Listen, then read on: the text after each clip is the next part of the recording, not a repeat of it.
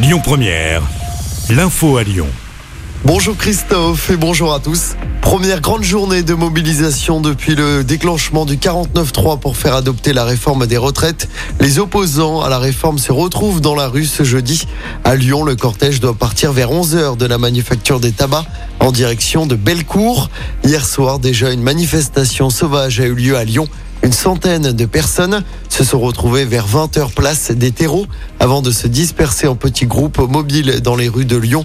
Aucune interpellation n'a été menée. Un manifestant aurait été blessé au nez par un projectile lacrymogène lancé par la police selon le progrès. Une neuvième journée de grève et de manifestation donc, qui apporte son lot de perturbations aujourd'hui. Dans les écoles, 40 à 50% de grévistes en primaire. Les cantines et les crèches sont aussi perturbées. Perturbations évidemment dans les transports à la SNCF. Seulement la moitié des TGV en circulation. Comptez également un TER sur trois ce jeudi. En revanche, le trafic des TCL est peu impacté aujourd'hui. On vous a mis le détail des perturbations sur notre application. Dans les airs, 20% des vols sont annulés à l'aéroport de Lyon-Saint-Exupéry.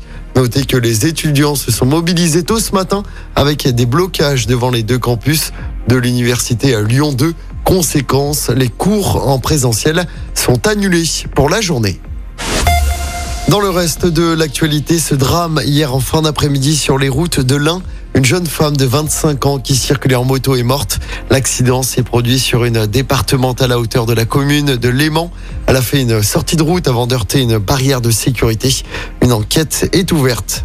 Et puis un appel à témoins lancé par la gendarmerie. Cela fait suite au braquage du bar PMU de Saint-Georges de Renins dans le Beaujolais.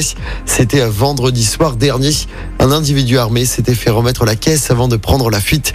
Les gendarmes recherchent donc des témoins pour faire avancer l'enquête. En football, ce sera dur pour les filles de l'OL en Ligue des Champions. Elles ont été battues 1-0 hier soir à domicile par Chelsea en quart de finale allée de la compétition. Les Lyonnaises vont devoir réaliser un exploit la semaine prochaine à Londres pour espérer conserver leur titre.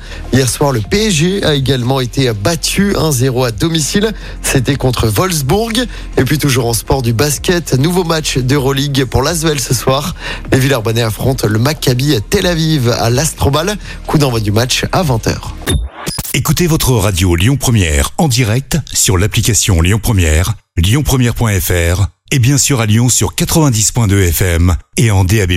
Lyon Première